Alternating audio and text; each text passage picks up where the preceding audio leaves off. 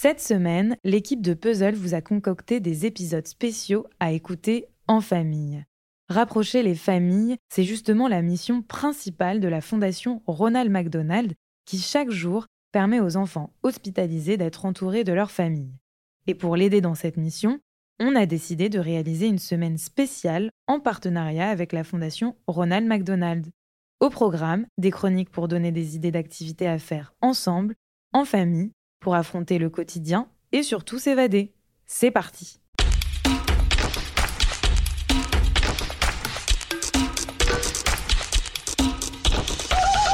Bienvenue dans Puzzle. Je suis Jean Z et cette semaine l'équipe de Puzzle va parler du lien familial. Au programme de cette semaine, des livres, des films, des musiques ou encore des podcasts qui peuvent rassembler toutes les générations et aussi du jeu vidéo aujourd'hui. Mais le jeu vidéo est-il vraiment un membre à part entière de la famille?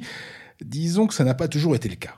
Pour beaucoup, le jeu vidéo, c'est encore ça. Une pratique individualisante qui vole le temps comme personne et qui dit temps dit calendrier familial sacrifié sur l'autel d'un divertissement suspecté régulièrement de nocivité. Dans les foyers, la situation est heureusement plus contrastée que sur les plateaux télé. Selon une étude Opinium pour Microsoft, publiée l'an dernier, plus d'une famille française sur deux joue aux jeux vidéo. 65% exactement, 8 fois par mois en moyenne.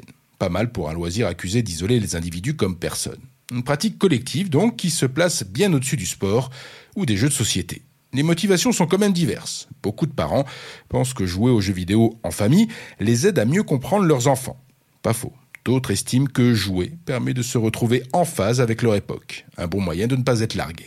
C'est vert, orange, violet, fluo, baveux, ça va vite, ça cogne, ça tue, ça détruit, ça explose, ça implose, ça parle un curieux jargon, plutôt anglais, ça se vend comme des petits pains, et en France, trois enfants sur quatre en sont maintenant accros. Mais si le jeu vidéo est un excellent moyen de créer du lien entre parents et enfants, ou de ne pas être ringardisé, il exige également une barrière à l'entrée, la technicité. Une manette de console Xbox, PS4 ou Switch, c'est une quinzaine de touches, si ce n'est plus, à maîtriser ou au moins à connaître. Et beaucoup de gens ne franchissent pas le pas. Le jeu vidéo n'est pas vraiment universel. Il est aussi excluant à ses heures. Et aujourd'hui, dans Puzzle, je vais vous prouver qu'il existe des jeux vidéo à jouer vraiment en famille. Des jeux qui n'exigent pas un bac plus 5 en coordination motrice ou en mémorisation visuelle. Et surtout des jeux qui permettent de s'évader et de créer de véritables moments de partage en famille.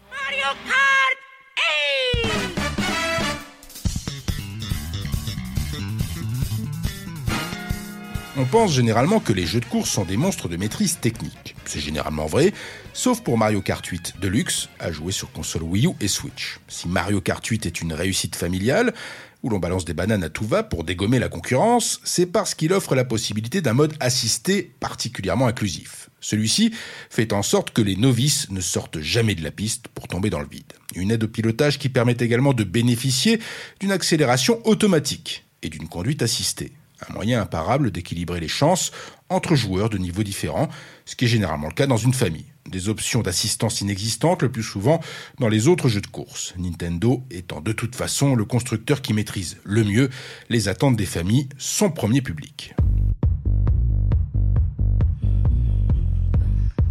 L'autre jeu familial incontournable, c'est Just Dance, un des jeux stars du confinement récent. Il en existe des versions sur toutes les consoles du marché et même sur mobile. Elles sont toutes excellentes. Just Dance est un simulateur de danse particulièrement malin, car il est très permissif aux erreurs. Sur console Wii, on peut même gagner assis sur un canapé, sans même se dandiner sur un morceau d'abat d'Ariana Grande ou de Michael Jackson. Mais si l'on veut au contraire se défouler, façon salle de sport, le jeu s'adapte aux desiderata des uns et des autres. Et si Just Dance est le dernier rescapé de sa catégorie, c'est parce qu'il permet de ne pas reproduire fidèlement une chorégraphie sans pénaliser pour autant les plus acharnés.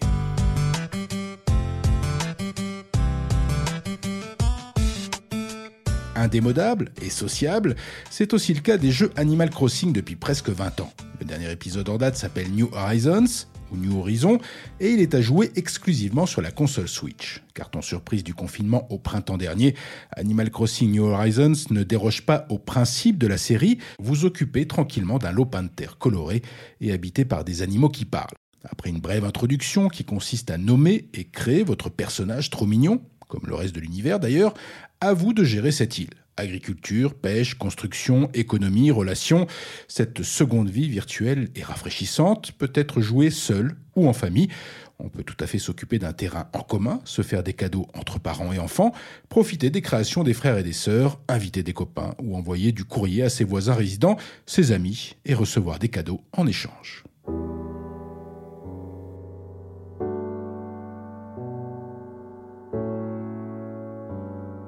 Enfin, il y a Minecraft, une énigme pour beaucoup de parents qui se demandent bien pourquoi et comment leurs enfants peuvent passer autant de temps devant un monde uniquement composé de cubes plutôt moches. Minecraft, c'est le Lego du jeu vidéo. Des milliards de blocs à collecter pour construire ce que bon vous semble.